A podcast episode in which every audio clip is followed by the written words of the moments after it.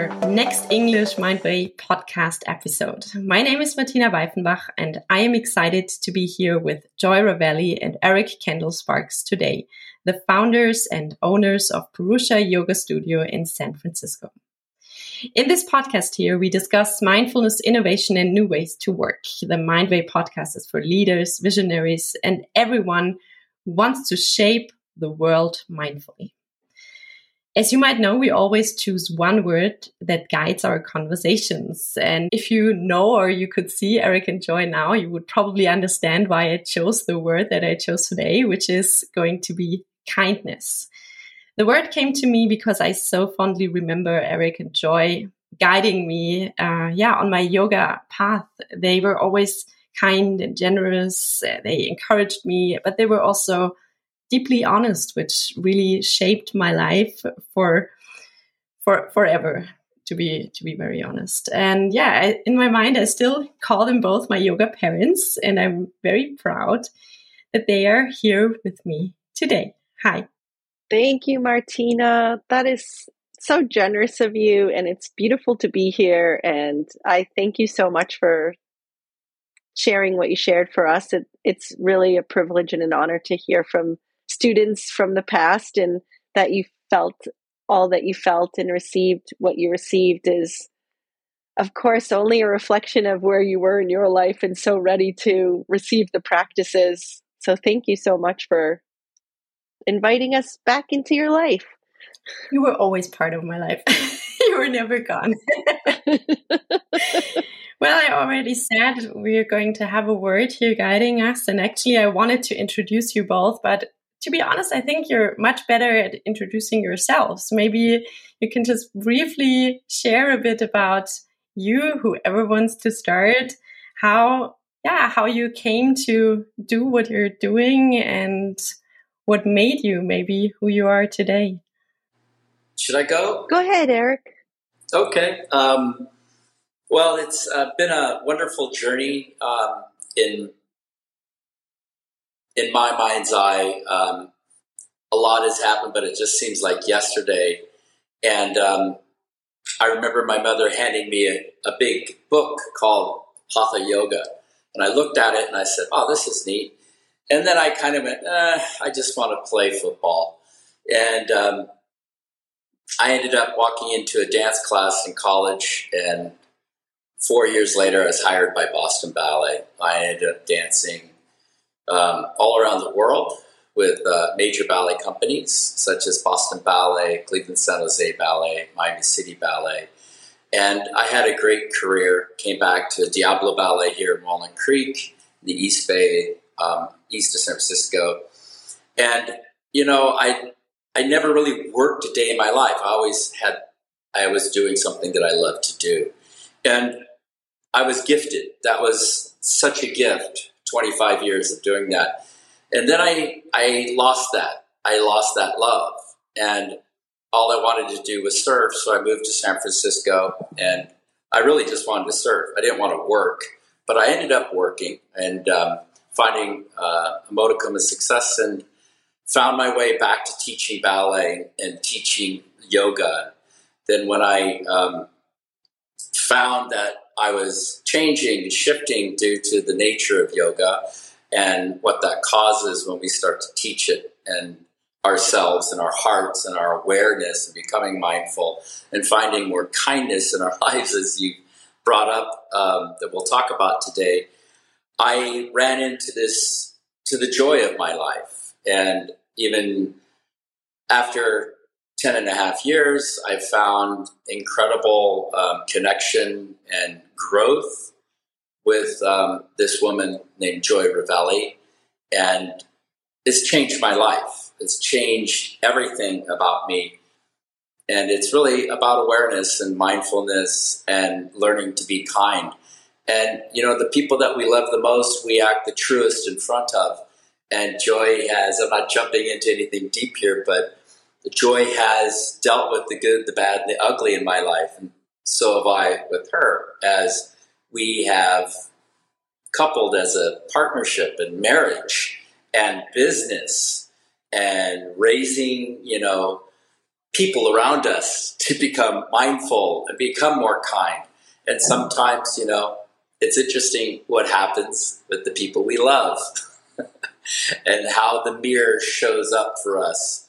Um, so, joy is my yoga. Joy is um, really my kriya and my and my seva and my my teacher in so many ways and my lover. So I have been blessed with this life and where I am, and I have so much respect and kindness for my friend and my wife. And also, I have so much respect and kindness and love for you. Um, as an amazing student, Martina, you've just, you've always been there. You've always, you know, had that sparkle in your eye. And it's quite um, humbling to be here with you doing a podcast about kindness, the pandemic, and moving where we are. That's where I'm from. That's what I wanted to say to introduce myself. Thank you for having us. Thank you so much. Now, Joy, w- what do you say after these beautiful words? Well, I do thank you, Eric, for being so kind with your words. And uh, it is true that I feel like, um, you know, that it's the everyday life that gives us the opportunity to see if these practices can be remembered and utilized. And it is challenging. It's easy to sit on the mat or, you know, in a quiet place and be contemplative and kind. It's more difficult when you're dealing with children and life and stress. And, um, the part of yoga that resonated for me as yoga first was really recognizing the spark within, whether it was the spark um, of energy in a tree or a flower, the refuge I took in nature from a chaotic, really violent house and being outside in nature. Um, I recognized that again when I was introduced to meditation. I realized, ah, this is it. And then again uh, with a wonderful teacher that I had in fourth grade that passed a little note to me. And on the note, it said, Look deep within yourself, and there you will find the truth. And I really didn't understand that note. I kept it for many years. And then later on, I knew there was something to it, but I really didn't know myself very well. And then later on, reading the sutras, I came across the word Purusha, the true self. And I thought, oh my gosh, this is really what life is about for us to find our soul, to find our spark. And where and when does that come alive for you? And that's what really interests me is finding that within myself and cultivating a relationship to it and helping people to find that in their lives. So that's really the part of yoga, like the essence of yoga that excites me. And I remember, Martina, you know, how many years ago, I remember you on that same journey, just so enthusiastic about finding what it is in this life that sparks your soul. And I love to see you now so shiny. And it's just, uh, you know, it's a great privilege to be with people on that journey. Mm-hmm. Well, I can honestly say, um, for me, I think the teacher training itself was eye opening and life changing because I felt seen, maybe for the first time in my life, by you both, by the other teachers, but also by the community you created because there was so there was such an openness, a rawness about it as well, about the conversations we had. They were deep, they were honest, they were full of vulnerability. And I think creating a space like that where people show up like that is very, very powerful, but also in my experience, it is unique. I have not experienced it in the same way ever again. And I still hold that space inside of me because it's, it's valuable. It's still giving me energy, hope, trust. And I think that is due to your work, to both of your work. You built a very strong community and maybe you can share a little bit about like how you did that, how you actually came to create such a strong and powerful community with Purusha. Studio, the school, the Seva project? I think it's the story of what Joy started and why she had the courage to start the studio.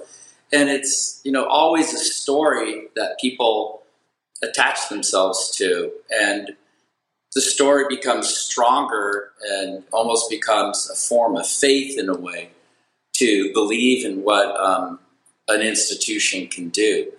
And at Purusha Yoga, you know, it's always been about um, serving the community, um, being artful, both in dance, movement, and in drawing and creation, trying to be creative and finding that source and um, finding our true selves. You know, the name which Purusha stands for, really finding that true self. And um, I know Joy has a pretty powerful story that is compelling and, in retrospect, does ignite um, a fire under people and bring them into what is most important, what really matters. And so when there's a, a story that drives that, I think that's what helps develop community. That's what helps develop people's own um, tenacity to move forward in spite of, you know, flying with turkeys. you know, um, in spite of the challenges of life and finding the courage to step forward and be the warrior of their own spirit and carrying that into the future. Do you want to add anything, Joy? I, yeah, I think um, when I think of building community, I think of creating a place that's inviting and warm. And I think a lot of yoga studios in particular are not inviting and warm. And people are afraid to go into a new place, to open a door, to enter in to a new place. Um, people are shy and more isolated at, more than ever now, right, throughout the world. So it's really about meeting people where they are when they come in and creating a space where everybody feels welcome to be themselves, to be their true selves. And I think some key elements of community to make a strong community it has to be diverse. And that means like different ages, different abilities, different stages of life, different opinions, you know, different stories too. Like everyone comes with their own journey, but everybody's welcome. And, um, you know, I just started teaching this philosophy class in person that we did during the pandemic online.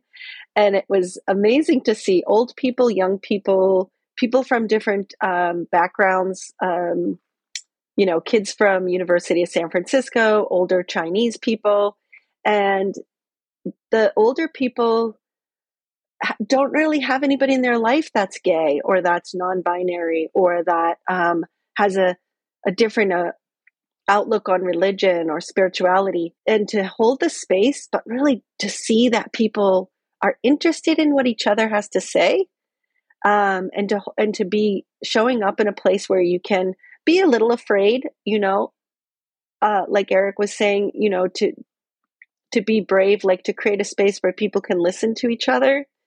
And then that starts to ignite conversation. Also, I think never underestimate the power of tea.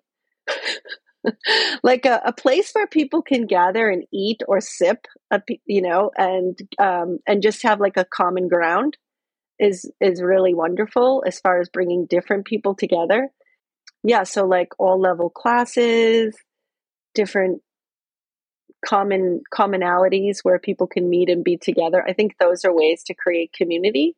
Um, to see each person, to celebrate each person, to maybe not have a norm, right? To kind of keep it fresh and um, and respond, right? Respond to what your community wants. So I've always been interested in just serving a community, and I feel like for me personally, being in service is the motivation because you can let go of your ego, which is very comforting. Like it's not about me, it's about being in service to the people that walk in. And I don't know, there's something really relaxing in that. It doesn't have to be about knowing everything. Yeah. I was just thinking, first of all, about the ego part, but second, um, about uh, something that I really learned uh, with you, even though I only reflected this much later, was I learned yoga with lightness, with humor, with like, with acceptance. Um, just a, a simple example. I still have this debate like, oh, we have a meditation in the morning, but oh, then I can't drink coffee. And I, I remember, I don't know, Joy, if you said it or Eric, well, if you had your coffee before, then you will just meditate faster. And I still like that sentence, you know, it, it, it's just, it's easy. Well, if you want your coffee, drink your coffee. And yeah, just be who you are and show up as you are uh, without all the must haves and do this and do not do this because now you're a yogi or this way you're not a yogi. So that's what I still hold very dearly that it, it can be light, you know, and it's, it's fun. It's maybe not always easy to kind of get closer to your true self, to your Purusha. Sometimes it's nasty. There are shadows and sometimes it's work. Sometimes it comes lightly, but I remember that from my teacher training that I, am still always searching for the lightness, for the easy, for the relaxing into whatever comes up. And I'm really grateful for that. And I think that's that was possible because of the community you created, because of the safe space that you created. And yeah, I'm grateful for that. I, I try to carry it forward in my in my very own way. And I hope I hope I'm doing it in a good way. Now, you've already said that a little bit, but we haven't gone there fully yet. Um, the pandemic has changed us. It has changed cities, places, um, how we interact with each other, with ourselves, and yeah, we we see that a lot. And I also kind of heard, mostly from social media, that you went through your own hardships during the pandemic. A couple, you're married, you have a yoga studio, a school together, and there were some ups and downs. Maybe you want to share a little bit about what you've experienced and maybe also how how you got through it. I mean, how you got to the other side of it. I'd love to say something here, which is that the way you were describing the lightness and your experience with the coffee and the meditation and such, to me sounds like kindness. You know, like mm. that is, I think, kindness to take it with a little more light, with a little bit less judgment. I think you really defined kindness really well there, and I it really resonated for me. And I I feel like that's how we got through the pandemic too, without really calling it kindness, but just you know, not taking ourselves so seriously.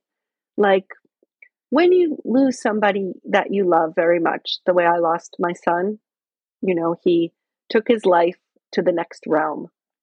And I feel like when you have lost a big part of yourself or your the way you thought of yourself changes so much with that kind of loss that you lose yourself, then you realize the gift of losing yourself is that you're not taking yourself so seriously mother, daughter, business owner, money, possessions, whatever it is, however you identify yourself, that gives you power, that gives you comfort. You don't take it so seriously. It's very scary at first, but then you realize there's some freedom in that humility.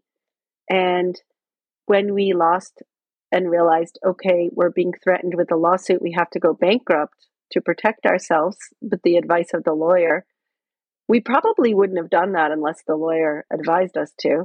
But when you realize, okay, this is it, it's kind of freeing in a way to realize, okay, there's freedom here to start over. It's like the fool at the beginning of the hero's journey. So we did have that. And Eric and I both are very tenacious. We're both hard workers. We'll always dig in and try something else and just go again, you know, like little little dwarfs looking for the gold in the caves. whatever whatever the dwarfs are being called in the next politically correct movie. Um, yeah, you know, you just keep on working. You just keep on going. yeah, we did. We just kept going. it was um, it was it was an interesting time. I think you know there was a bit of, of despair at one point, but we pivoted so fast, Martina, that that first day, you know, we had just opened up a new studio in Berkeley, and on the seventeenth of February of March, we were told we had to shut our doors, and you know, we went, okay, uh, this is going to last for three months, and you know, we had kept our teachers employed and we had kept going classes online. And three months later, nothing had changed. Everything was still the same. And um, that's when things kind of dug in and we had to make a shift. And we did make that shift. And looking back, I felt that it was a great opportunity to to grow and to say, okay, well, I can become a better yoga teacher. I can become a better business owner. I can do this better, knowing that I have a little bit more free space um, as the pandemic gave to all of us to move in, to think in, to sleep in with, to go to bed late with, you know. Um, we kind of shifted and changed and took freedoms that we normally wouldn't have taken. So I think there was a gift in the pandemic that all of us can kind of go, yeah, there there was that extra time that we got to search ourselves, whether we were yoga teachers, bankers, um, grocery store workers, whatever. You know, we we had that time to to kind of reflect, and I think that's showing up now, even after we went through some hard times and, and challenges financially in order to make it through. On the other end, I think we all came out of this a little clearer, a little bit more focused on where we want to go. And I think that's taking shape now um, as I'm bringing this conversation a little forward to post pandemic, that we are, I think, a lot wiser. Or maybe not. I don't know. I think, um, I know for myself and for um, my mother, who's 86, she's a lot wiser. Um, my sister is a lot wiser. My brother in law, friends, students that we teach um, get it faster. They're more reflective. Whereas before, pre pandemic, people were just moving, moving, moving, moving. And uh, it was a little different um, temperature of water that people were swimming in. And I think now it's people realize like, well, you know, I don't have to swim. I can just sit here and contemplate before I take action. So I see a lot of that happening now. Um, and like I, I brought up earlier on, I think you know San Francisco is taking a new direction and opening up in a new way. Hopefully, it does. It has an opportunity to and reflect upon the homeless and to change its ways as governance and to open up to um, a little bit more responsibility to community and to help that community rather than just you know destroy community which they have been doing for a long time. And that's a whole nother conversation but. Thank you. Wow. Yeah i'm really impressed. I don't know if you know that but i got married the day the lockdown started here in Germany. So we married, and uh, I think six hours later, everything was closed. Even the restaurant was closing as we were celebrating our wedding with very few people. And we had started our company only like, I don't know, three months before the pandemic, and we lost all customers we had. And we basically had to start our whole digital programs again. And what we did in the first I think month after the pandemic started, we we just sat there. We just enjoyed the sun. We sat outside. We drank a lot of champagne and celebrated our marriage. and yeah, I think there was something like a disbelief of, wow, is this really happening?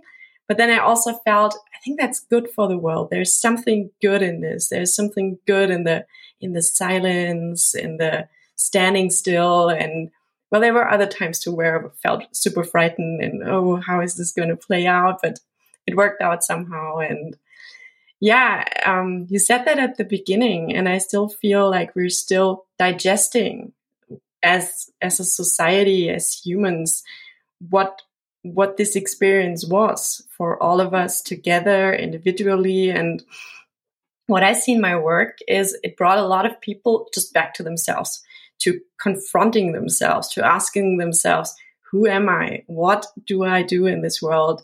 Why am I really here? And that's what got me thinking a lot about my teacher training, about our conversations, because in the teacher training you gave me for the first time in my life tools to connect with that Purusha, the true self, a topic like purpose. There were, for me, there were new words like abundance. I didn't even know what abundance meant in German.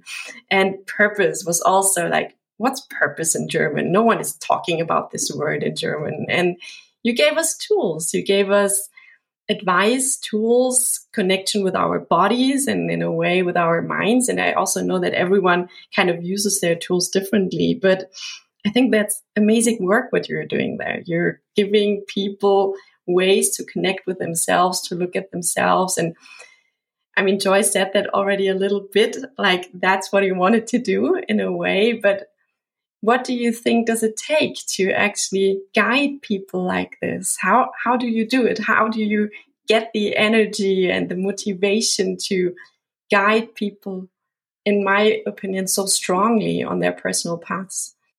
That's a great question, Martina. I feel like it starts with cultivating a relationship to your truth within. And sometimes you have to get through the physical body for a year or 10 years or a month, right? Different for everyone.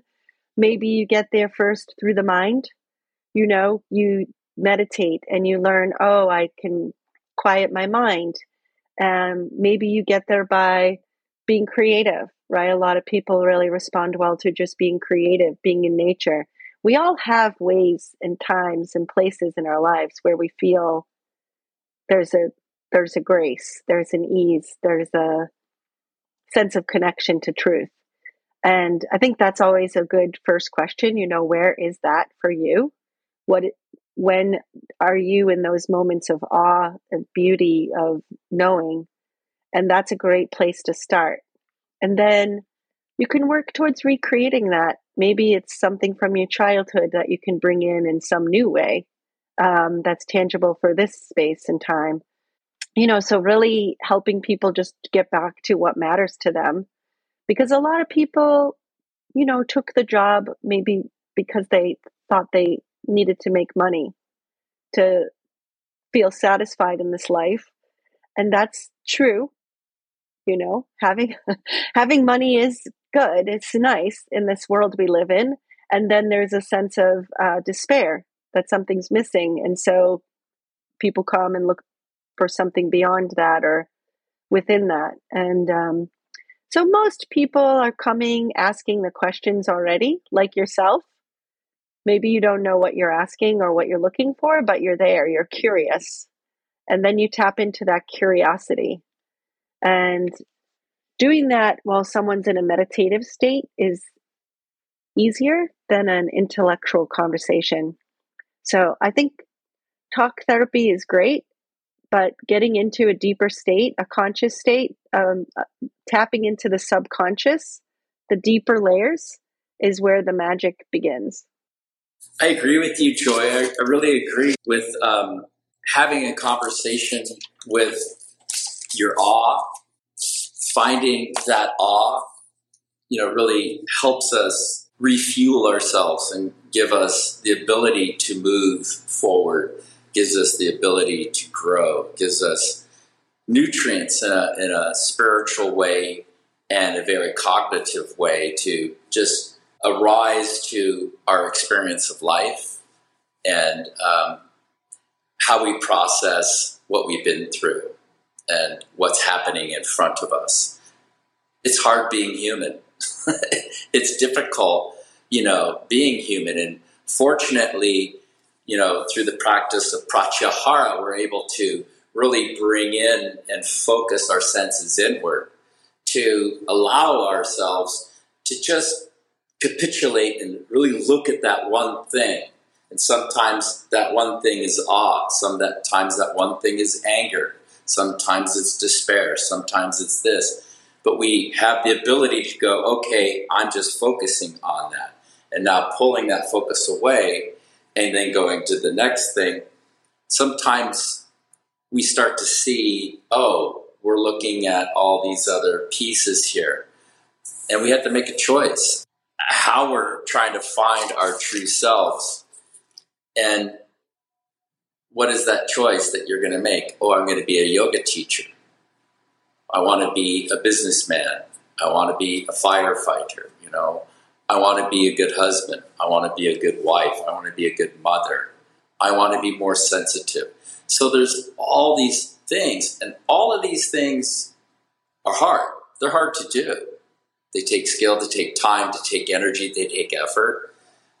And we sometimes don't give ourselves the ability to be mindful enough to realize how hard we're doing and how hard we're working and how fast we're moving. And coming back to this pandemic slowdown, it gave us that ability to slow down and become mindful, to become maybe even more hateful in a way, as it has proven to be. You know, we see a lot of hate in this world, it's always been there. It's not going to go away, unfortunately, but it's a mechanism where people do learn.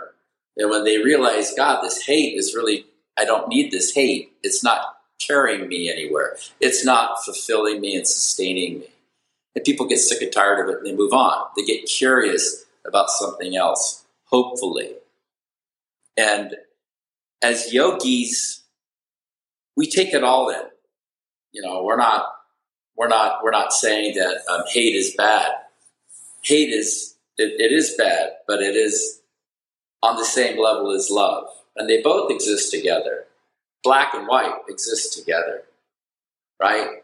Man, woman exist together, yin yang, and those differences are there for us to find our true selves, so that we can reflect upon this part of ourselves or this part of ourselves and that practice of pratyahara, bringing that focus inward, gives us those moments to really integrate and look at those pieces in our life that we can do with or do without. and so, as we launch ourselves forward into the moment, there's always this presence to become aware and to grow. There's this gift. That's why it's called a presence.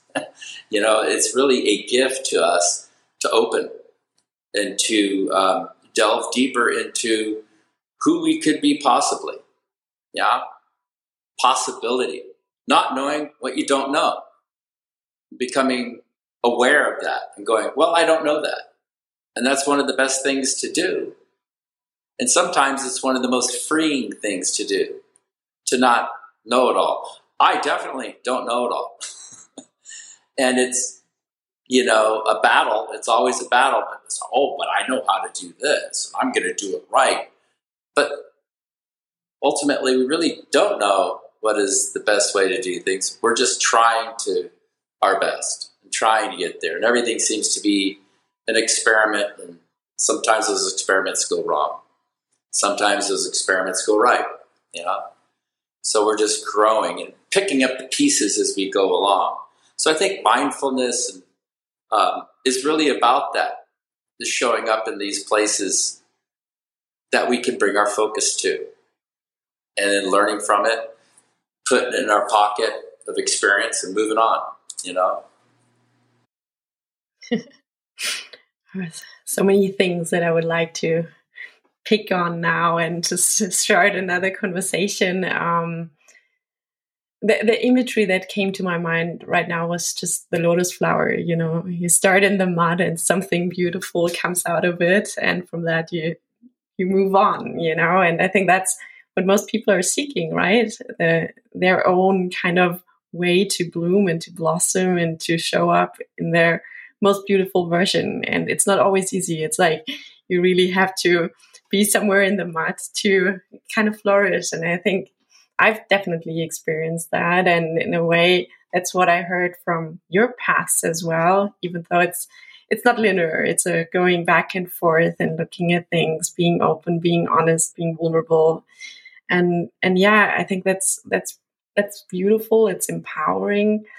It's freeing, as you said. I can say from my experience, sometimes it's also super frightening to to be that and to be with that again and again and again and to be aware and to look at things and yeah, to also look at all the things that sometimes want to be seen and you don't know how to look at them. That's at least what I have experienced very often. There's one one last thing I would really like to talk about because I've I've seen it, I've experienced it. I did my teacher training with you, and afterwards I I just had to change my life. I remember sitting in the studio doing a yoga class, and then afterwards we had a philosophy session with Joy, and I said to her, "I think I can never go back." And you said, "Well, bad bad luck. now you have to move forward." and I was like oh my God, that's so scary. Now I have to do something with the yoga and the mindfulness, but I didn't even know what. And yeah, it, it's been like that. I never went back and I'm just kind of moving forward and it's, it's a continuous and seem, seemingly endless journey. Um, but my question is I, I moved back to Germany, but there are a lot of people who stay in the US, stay in the city, come back to you how do you guide them? How do you guide those people who can never go back and maybe seek an entirely different life for themselves after they did a teacher training with you or after they have been working with you? Well, we're always there for people, you know, if they want to come back. And people do leave and then come back, and some people stay, and some people stay and teach right after their teacher training. Um, you know, or just stay in the community, uh, stay connected with the people in their class. I am right now uh, working with people on starting their business. And this fall, I'm going to be doing a series of three different six week courses with people to help them really start their businesses. Because I think, you know, I wanted to ask you what what was frightening for you in those times that you felt the fear.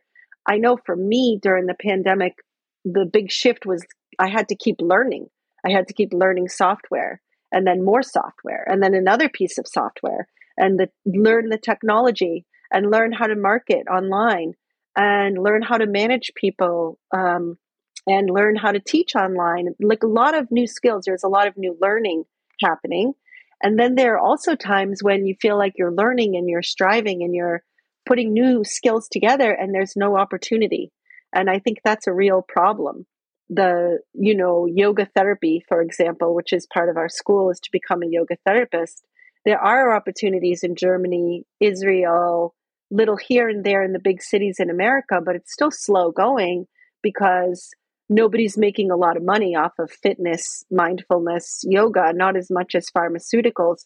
So i am very active with the international association of yoga therapists and um, professional organizations that are creating opportunities in the holistic um, medical alternative, but not really alternative, like part of the current medical system and healthcare systems in the world. We have to create more opportunities for people.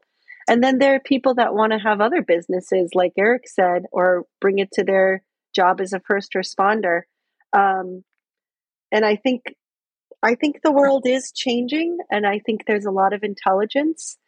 There's AI happening, which is really um, can be really frightening, but also it's the opportunity for us to ask, what is it to be a human? Where can we meet each other as human beings in that place of sentience? Uh, I love the idea of becoming Homo sentiens instead of Homo sapiens. We're not just intellectual, we're feeling beings. And it's an exciting time to be alive. But I do think there needs to be opportunity because the root chakra has to be provided for money, security, home, safety, right? We need that in order to grow. We can't grow if we don't feel secure. And um, so I think to create spaces where people feel secure and to pair with other, to partner with other nonprofits that are providing opportunities in mental health and to work with food security, just basic needs being met first. A lot of times with yoga, it's helping people with their basic needs first. Then you can be creative. Otherwise, it's just privileged people that we're serving, and that's not everyone. That's a very small percentage, actually. Thank you. I love the Homo sentiens. I love them. I'm gonna pick them up a lot in the future. it's a, it's so beautiful. I have this discussion around AI and human humanity, ethics, morals so often. Um, coming to your question, what was so fearful for me? I think um, first I never really trusted my own capabilities that I'm good at what I do. Um, I still don't. And the other thing was really a root chakra topic for sure. Um, like, am I capable of sustaining myself and my family through following my passion? Will I be capable of making it real? And um, yeah, will I be able to become successful with a topic, which at least in Germany still feels very far away, like from the real economic world, like bringing mindfulness to companies, what we do. I'm still kind of in, in the initial stages of explaining why it's worth trying mindfulness in the firm, why it can actually help people to deal with the daily pressure, stress, but also with a lot of other things. And I'm still kind of in this situation very often where I talk to business owners or CEOs and they tell me, but isn't this something people should do in their private time? And yeah, so I think there is still a lot, a lot of discussion uh, to be had, and there's still a lot of groundwork to be done. And that sometimes, yeah, that sometimes is frightening. That sometimes still scares me. And yeah, I think it's that is what happens for a lot of people who start something new in an entirely different kind of way. May, maybe or maybe not. Maybe I'm just seeing it from my perspective. Yeah, when you're going into a corporation, it's always good to have data, right? There's so much research available that you can bring with you. But also, as you're speaking, you're reminding me, yes, of those pioneers that are like screaming from the, you know, from the mountaintop that they have the solution. And um, I think sometimes you just have to scream from the mountaintop, and that's what you were looking for. You were looking for the permission to to use your voice because you have a very powerful voice, and I remember that that was a part of it for you. A big part of it was to feel, and I, I think that that's a really good point. It's, it is a big part of it for a lot of people. The insecurity of your own voice being enough to be heard to but really it is that passion from within, like when you know that you got something, there's no way people can't hear you.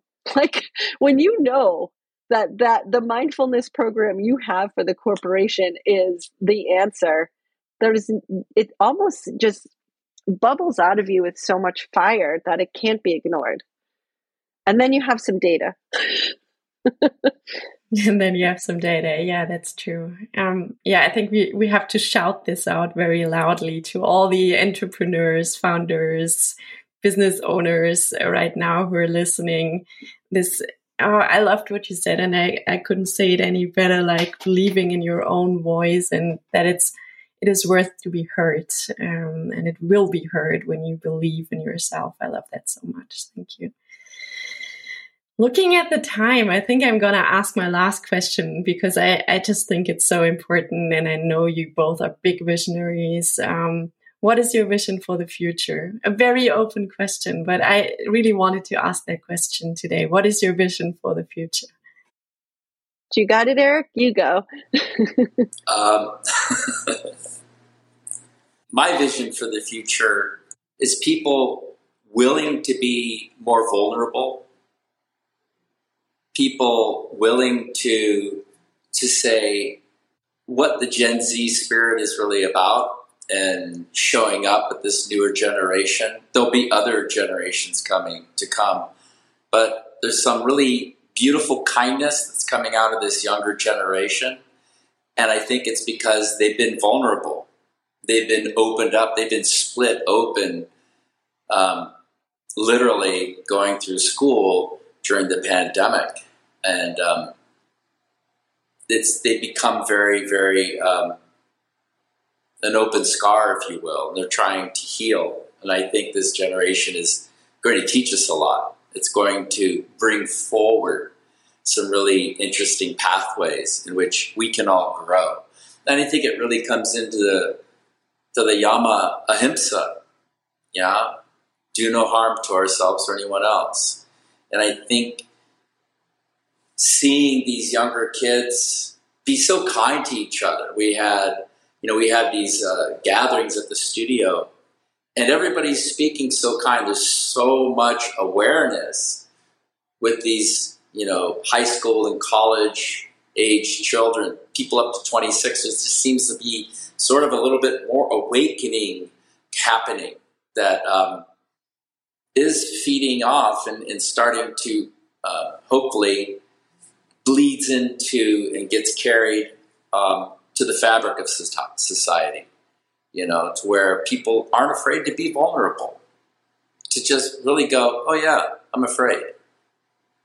You know, rather than this, you know, this armor that we were taught to wear, at least in the generation I grew up in. And I think um, that will help us to procure a more um, sustainable life um, on Earth, and also to to get um, a little bit more awareness, hopefully, um, throughout society and throughout the world.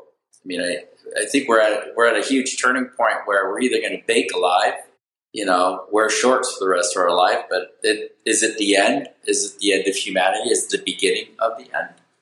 You know, we don't know, but the experts say, yeah, we're kind of at that tilting point where there's no turning back. So if there is no turning back, can we just be nice? Can we enjoy this last run with each other? Can we find the secrets of humanity within ourselves to just enjoy being alive with each other without hurting one another, without taking everybody's lives? Why are we selling bullets? Why are we selling bombs? It's got I mean, all this has got to end. It's, it, there's no goodness that's going to come out of that. So I just hope we can become more, more vulnerable and celebrate that vulnerability. You said a lot of beautiful things there, Eric. Thank you. Um, yeah, I think to be in a place where there are more shared values, more core values shared with more people in a holistic way throughout the world for human beings to gather up the wisdom from the indigenous cultures where people understood that we were all one and that we're all part of the ecosystem is really vital at this point and merge that with industrial and technological innovations and that's really the only way that we're going to survive at this point is if we can take that sacred pause. I do think the pandemic gave us the opportunity for the sacred pause. And now we need to take it again with AI and take it again with before we move forward too quickly. And this this will change institutions, universities, the way we learn, the way we do business, the way we are in the world. So it is an exciting time, and I do have hope in human beings pulling this off. Thank you so much. Um, yeah, I, I want to briefly summarize what we talked about because I think we, we talked about so many beautiful things that I just briefly want to wrap it up with like three points that I'm taking away from this. So first of all, we talked about how you found yoga and why it is so important to really get in touch with your true self, your Purusha, or however you want to call it. Joy, you said that so beautifully. We also talked about serving and you, you, you explained to us how you serve, why you serve, and in which ways you serve, which I think is very, very inspiring to a lot of people. What I also liked just now was the example of the sacred pause. And you said that this sacred pause gave you two freedom, freedom to maybe make new choices, to look into different directions and to show up maybe in the same way, but still in a totally different way with uh, Purusha. And I think that's very inspiring as well. And I think last but not least, I would like to ask you do you have a recommendation for a kindness practice that you would like to give our listeners today? Is there maybe something you, you would recommend them to do tomorrow to yeah, tap into their very own kindness? my um, kindness practice would be picture yourself as a child and see other people as a child